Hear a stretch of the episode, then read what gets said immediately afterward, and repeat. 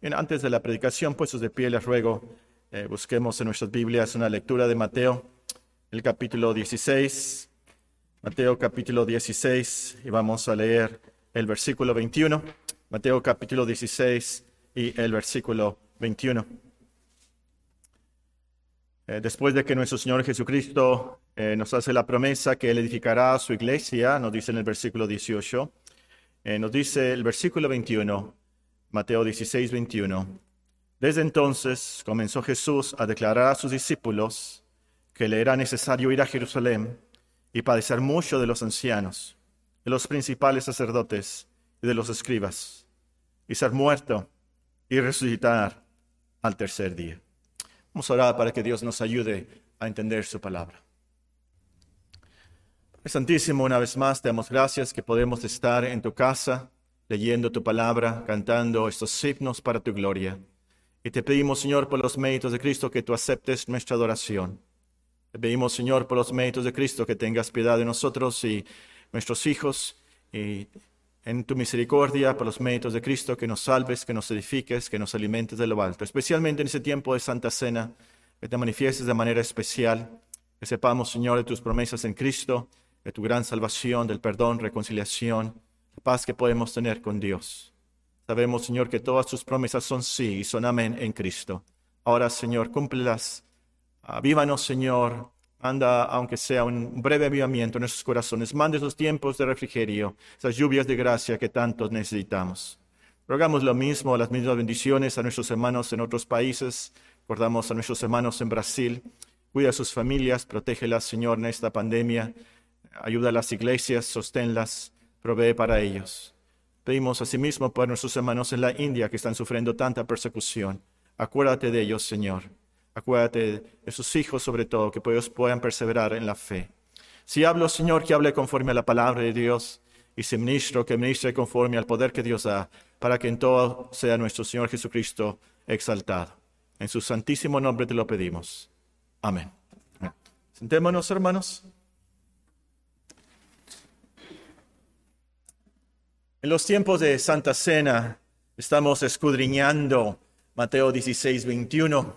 Mateo 16, 21. Y uso esa palabra escudriñando porque es una palabra eh, que se usa en nuestra versión que usamos en la, Biblia, la Reina Valera del 60, se usa en algunos versículos, así que debemos de aprender el vocabulario, ¿verdad? Bíblico.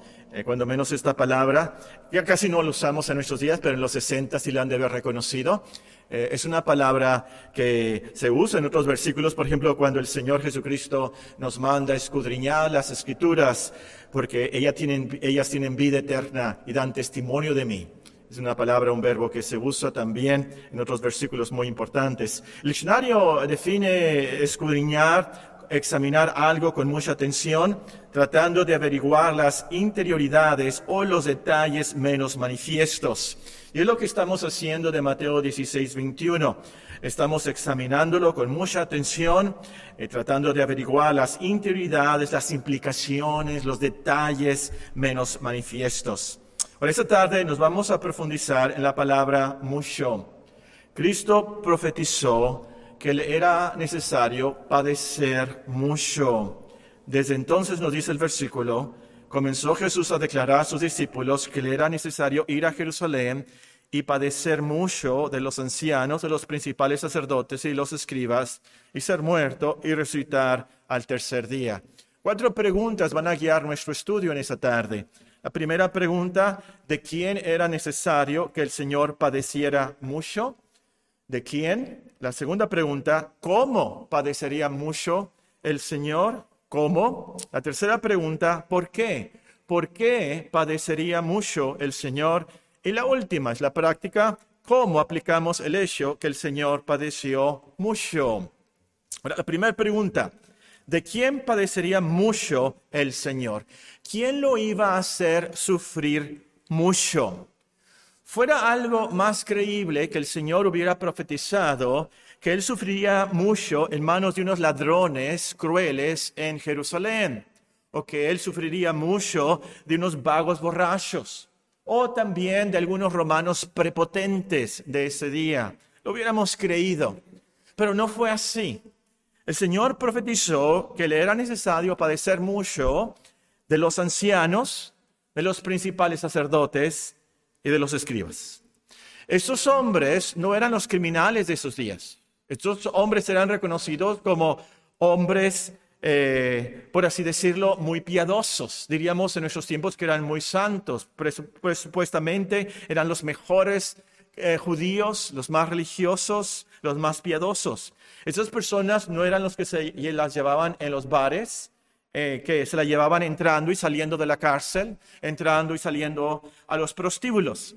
Estos hombres se la llevaban en el templo, en la casa de Dios. Estos eran los líderes religiosos y también los líderes políticos de Israel. Entre ellos estaban los abogados más uh, prestigiados. Eso se refiere a la palabra escribas. Eran los abogados, los licenciados, los eruditos de las escrituras, de las leyes de ese tiempo. Eh, los principales sacerdotes, es decir, los sacerdotes más importantes, los sumos sacerdotes. Y cuando dice los ancianos, no eran los ancianos de edad, pero más bien los congresistas representantes de los judíos, así como Moisés tenía los 70 ancianos, los líderes que los ayudaban a juzgar al pueblo. Estos eran los congresistas, los jueces eh, que representaban a los judíos en el Sanedrín, por así decirlo, la Suprema Corte de Justicia de esos días. En otras palabras, entonces, ellos eran la crema innata de toda la sociedad de Israel. Y esto fue parte del gran sufrimiento de nuestro Señor Jesucristo. A los suyos vino y los suyos no le recibieron los mejores de los suyos no le recibieron, lo rechazaron y así hicieron que padeciera mucho. En sí eso, ellos eran supuestamente los mejores de Israel y ellos no le recibieron. Una sublección de esto, por cierto, es que no creamos a todos los que supuestamente son eruditos. No sigamos ciegamente a los científicos, a los políticos, a los maestros, a los líderes de este mundo. Pueden estar muy, pero muy equivocados, como en ese tiempo.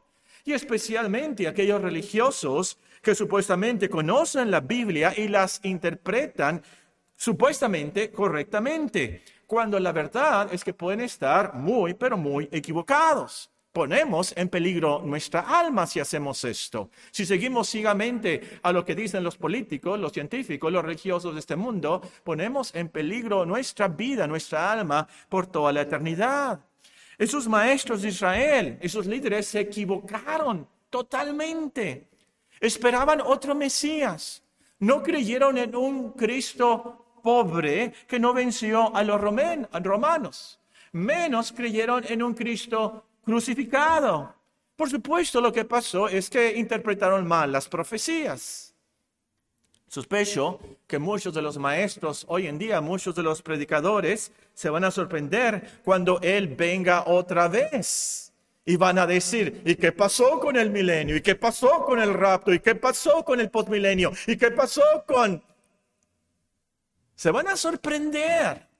Bueno, el, el punto es, que mejor seamos como los berianos. ¿Se acuerdan de los de Berea que eran más nobles? Y dice la escritura, eh, ellos escudriñaban cada día las escrituras para ver si estas cosas son así. Y ahí está nuestra palabra, por cierto, de escudriñar. Es analizar cuidadosamente, examinar algo con mucha atención, tratando de averiguar las interioridades o detalles menos manifiestos y tener cuidado de que lo que nos enseñan es verdad.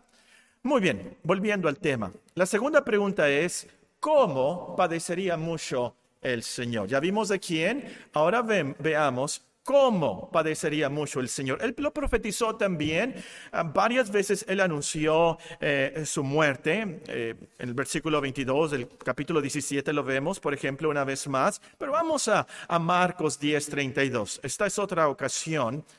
Eh, es impresionante porque vean lo que nos dice Marcos 10, 32. El Señor no tan solamente profetizó de quién sufriría mucho, pero también cómo sufriría mucho. Marcos 10, 32. Marcos 10, 32. Iban por el camino subiendo a Jerusalén. Ya iban a Jerusalén. Y Jesús iba adelante. Y ellos se asombraron y le seguían con miedo.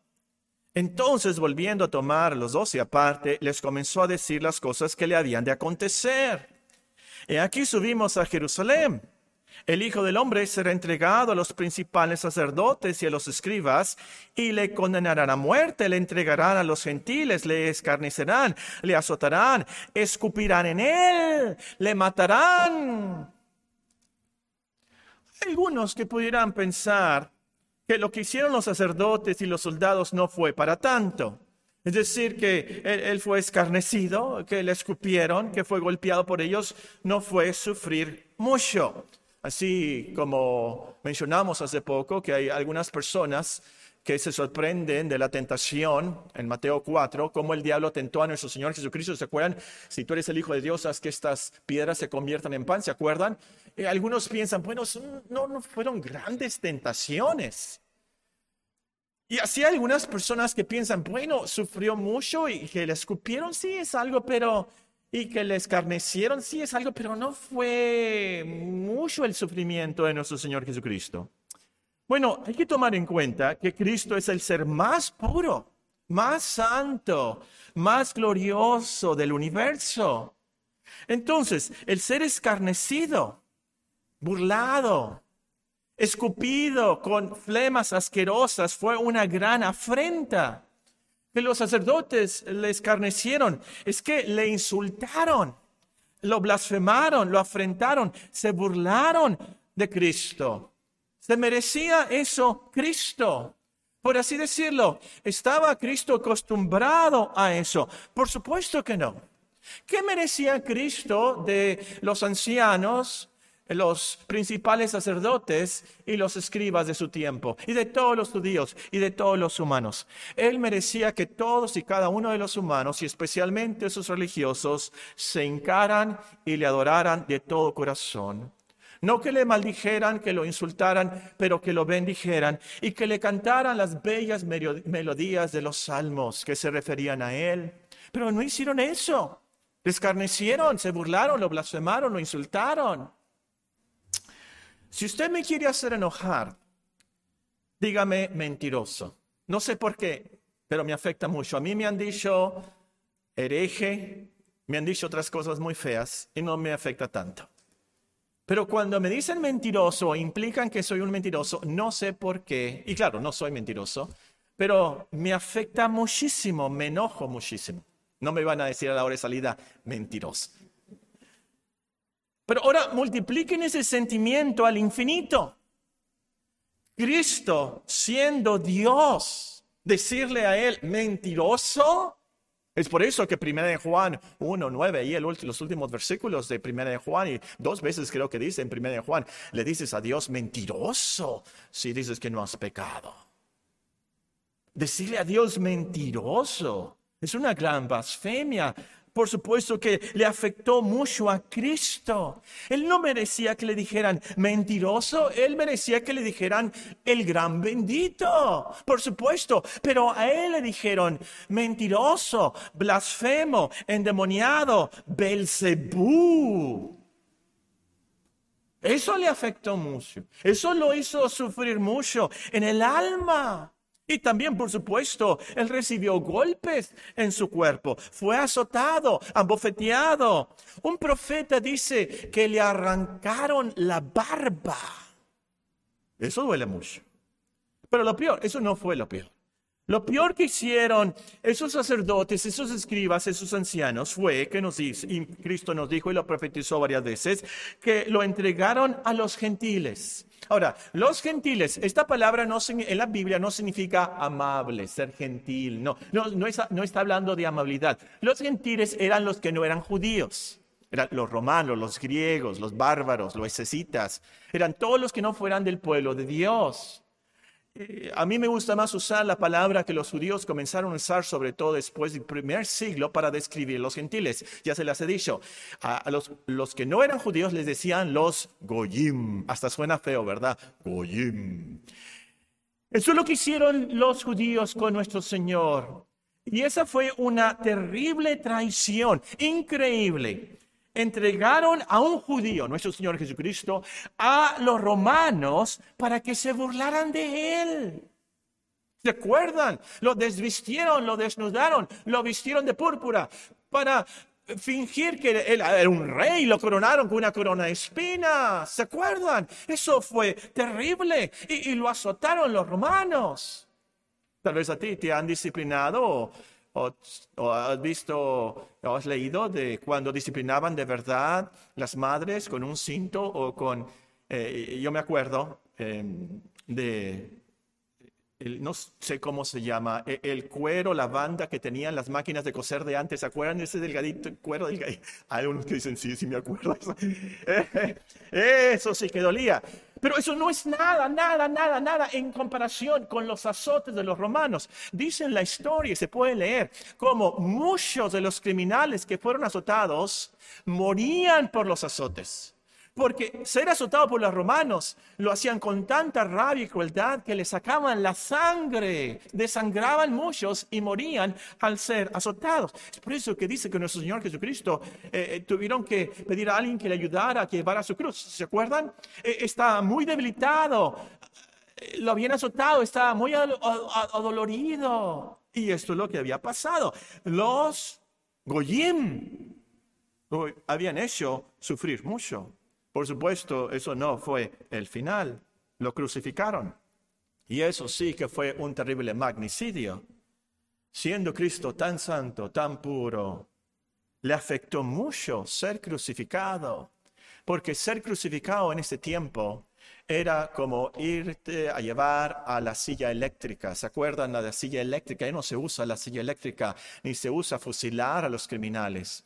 Ahora se usa la inyección letal en los países que todavía se, usa. ¿Y, a quién es, ese castigo tan terrible de la silla eléctrica y de, fusilarlos y, inyectarles eh, esos venenos letales? Es para los criminales de los criminales. En los tiempos de nuestro Señor Jesucristo, un ciudadano romano no podía morir en la cruz porque era el castigo más terrible. Solamente los esclavos los criminales de los criminales de los criminales morían crucificados. Y ha de haber dolido muchísimo al Señor Jesucristo ser crucificado en una cruz para los más viles criminales de su tiempo. Eso le dolió muchísimo, tanto él sabía lo que iba a pasar. Y es por eso que entendemos algo de Getsemaní, que él dice, estoy tan triste, estoy tan angustiado hasta la muerte, porque él sabía lo que iba a sufrir, sobre todo lo más terrible, el abandono de Dios. Dios mío, Dios mío, ¿por qué me has desamparado? Y eso nos lleva a la tercera pregunta, ¿por qué? ¿Por qué tenía que sufrir mucho? ¿Por qué tenía que sufrir tanto? Él no cometió ningún pecado, él no merecía morir, por supuesto que no, él no merecía ni una sola bofetada, ni un solo insulto, por supuesto que no. Él es perfecto, santo, inocente, puro, perfecto. ¿Por qué entonces padeció tanto? Padeció y sufrió mucho. Bueno, no es que de alguna manera él no pudo escaparse de los judíos tan crueles y los romanos tan crueles y no pudo escaparse y tuvo que sufrir mucho. Y como dicen algunos, para ser un ejemplo de paciencia de los que sufren mucho. Y eso fue todo. No, no, no, no. Número uno, en primer lugar, él pudo escaparse fácilmente de los judíos y romanos. Fácilmente. Él se escapó en Nazaret. En Nazaret lo querían matar, ¿se acuerdan? De un príncipe, ¿se acuerdan?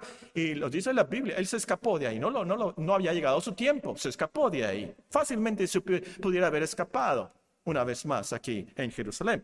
Pero no fue por eso que sufrió mucho entonces. Él fácilmente también pudiera haber parado y destruido totalmente a los judíos y romanos, a todos los judíos y a todos los romanos de ese tiempo.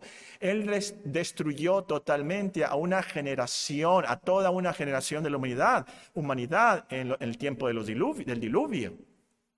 Obviamente no fue que él sufrió mucho porque no pudo escaparse de eso, o porque él fue culpable.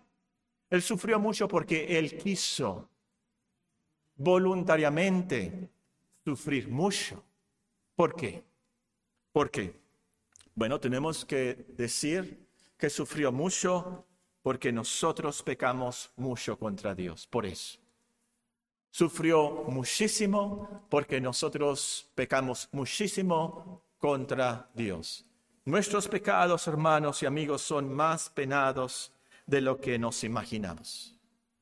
Y el Señor tuvo que sufrir mucho porque la justicia de Dios así lo requería para que nosotros pudiéramos ser perdonados, reconciliados con Dios.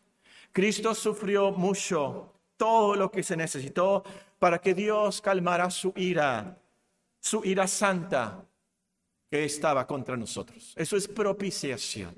Dios aceptó el sacrificio de Cristo, esa propiciación. El sacrificio de Cristo calmó la ira de Dios contra nosotros, contra nuestra maldad, contra nuestros pecados. O como dice el apóstol Pedro también, y esto nos lleva a lo último, Cristo padeció mucho una sola vez por los pecados para llevarnos a Dios, para llevarnos a Dios, el justo por los injustos, para llevarnos a Dios. Esa fue la meta final. Tenemos que pensar, ¿por qué tenía que sufrir mucho para poder llevarnos a Dios? Para que conociéramos a Dios plenamente y le glorificáramos por toda la eternidad.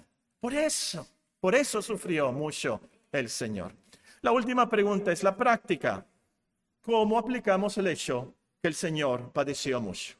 Está en la historia, es real, nadie lo puede negar. Nosotros lo celebramos en, la, Semana Santa, ya casi, ¿verdad? Es Semana Santa, a través de todo el mundo. La arqueología, la historia, eh, los de este mundo no pueden negar, es cierto, existió un hombre en Israel que murió crucificado en los días de Poncio Pilato. Está en la historia secular, no tan solamente en la Biblia, no lo podemos negar. Ahora, ¿cómo podemos aplicar nosotros este hecho? Que Cristo padeció mucho si lo que hemos visto es verdad y lo es, es verdad de Dios, entonces, número uno, debes estar dispuesto tú a sufrir mucho por Cristo.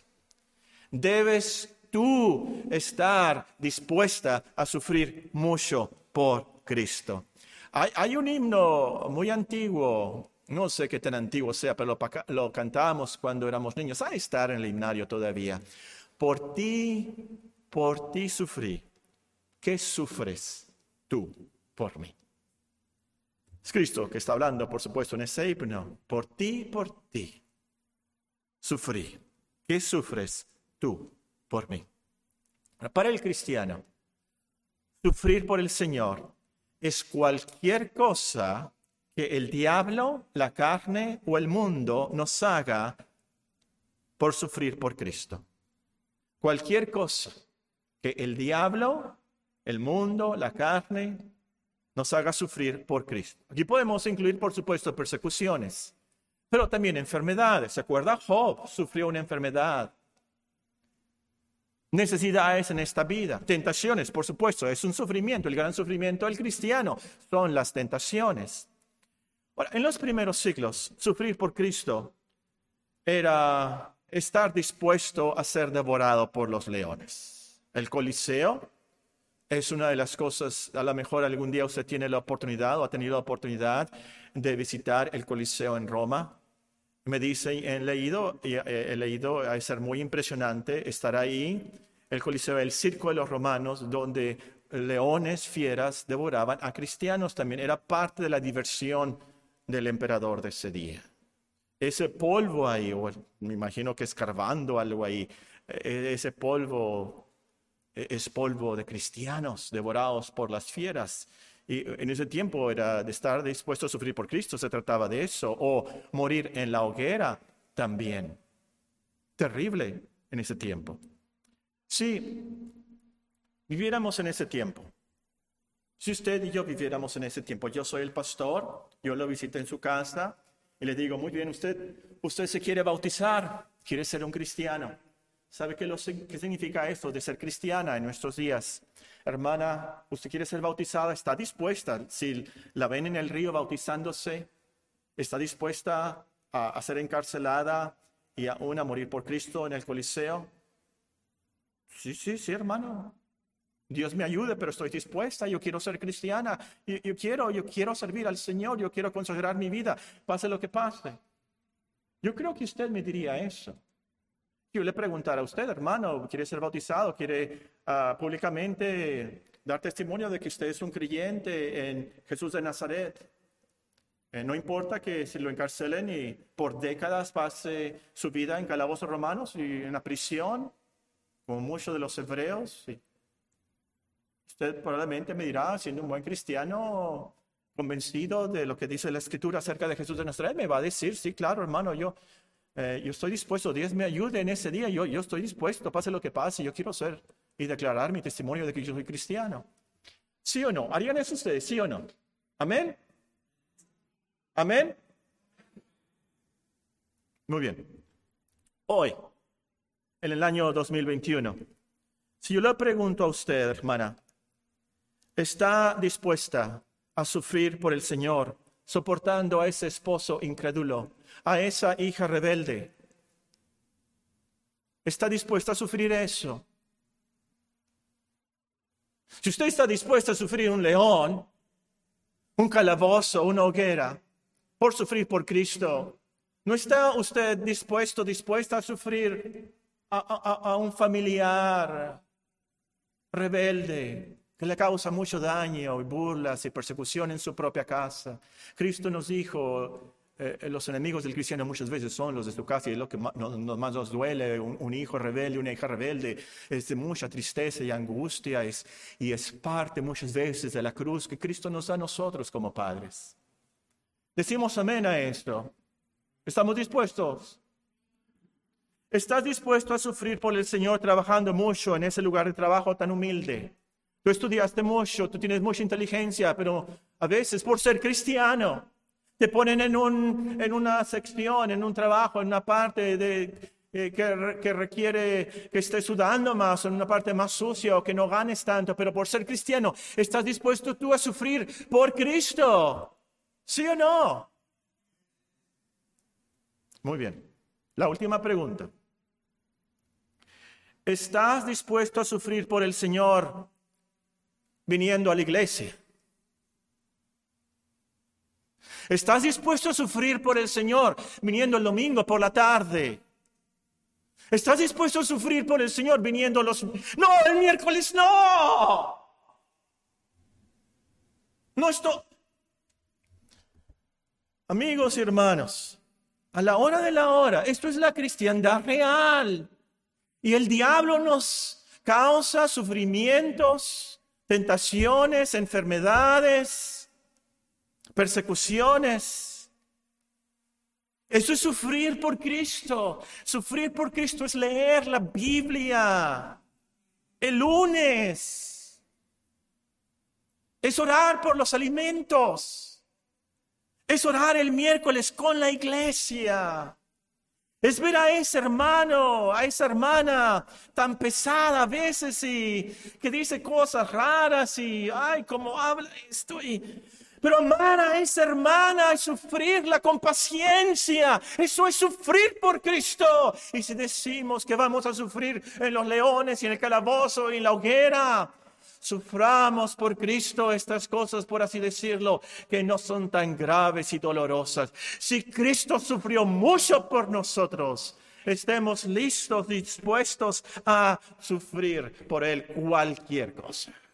Claro, nuestros sufrimientos no son salvíficos, no tienen méritos para salvarnos. Merecemos sufrir, merecemos mucho sufrir nosotros, aún como cristianos. Pero como dice en los Salmos, el Salmo 103, el Señor no nos ha hecho sufrir conforme a lo que merecen nuestros pecados. Y cada cristiano que es honesto y sincero y conoce su conciencia va a decir, amén, sí es cierto, Él no me ha hecho sufrir como lo merezco. Pero si sufrimos por el Señor, esos sufrimientos tienen su propósito sabio y santo, así como en la vida de Job.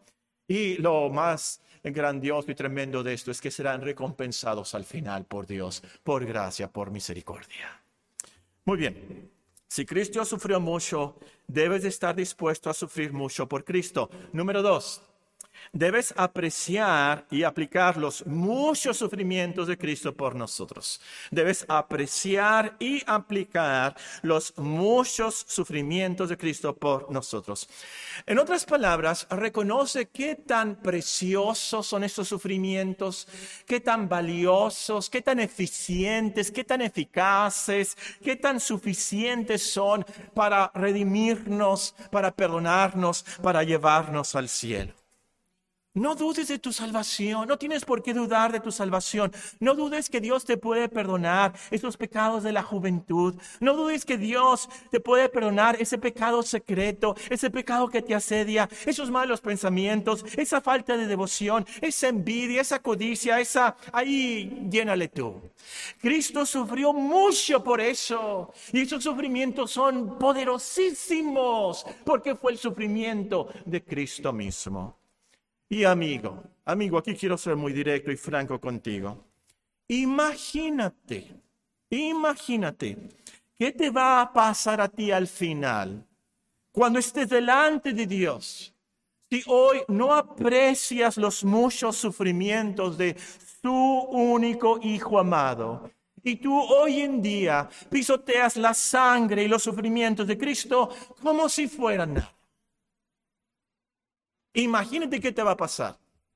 Si tú hoy en día pisoteas los sufrimientos de Cristo, ay de ti, mejor que no hubieras nacido, mejor que nunca hubieras escuchado este sermón, porque va a ser lo más terrible para ti.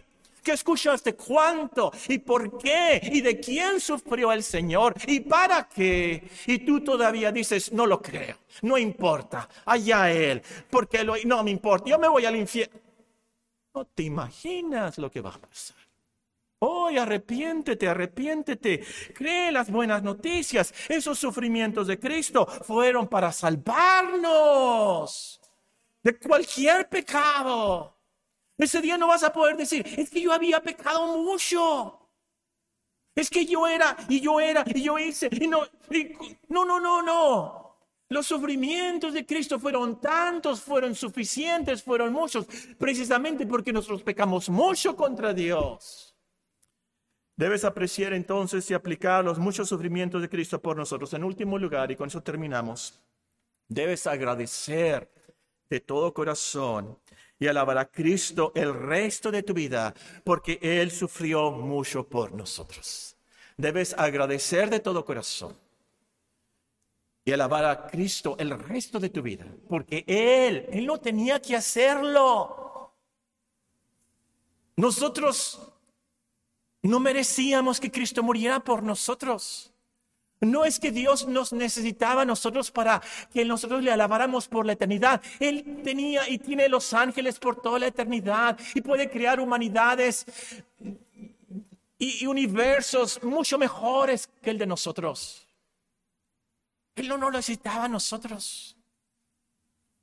Cristo, el Espíritu Santo, Dios estaban complacidos en la Trinidad por siempre. No necesitaba a nosotros. Pero Él se complació y qué gran humildad, qué voluntad, qué amor.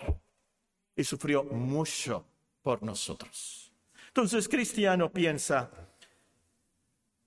tengo que agradecerle, tengo que alabarle. Él sufrió mucho por mis pecados.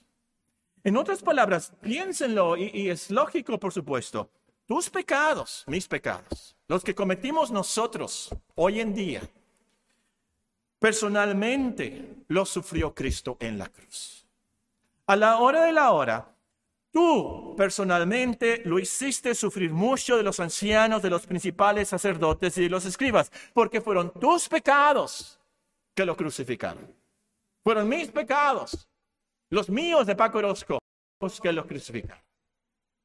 Entonces, que esto nos lleve a de todo corazón darle gracias y alabarle, con cánticos sí, pero también con nuestra conducta, alabarlo. De seguro y lo vamos a alabar y adorar con todo el volumen en el, en el cielo. Pero hoy comencemos a alabarlo de todo corazón, con nuestra voz, con nuestra vida. Él se lo merece, hermanos. Recordemos estas lecciones al participar de la Santa Cena. Desde entonces comenzó Jesús a declarar a sus discípulos que le era necesario ir a Jerusalén y padecer mucho de los ancianos, de los principales sacerdotes y los escribas, y ser muerto y resucitar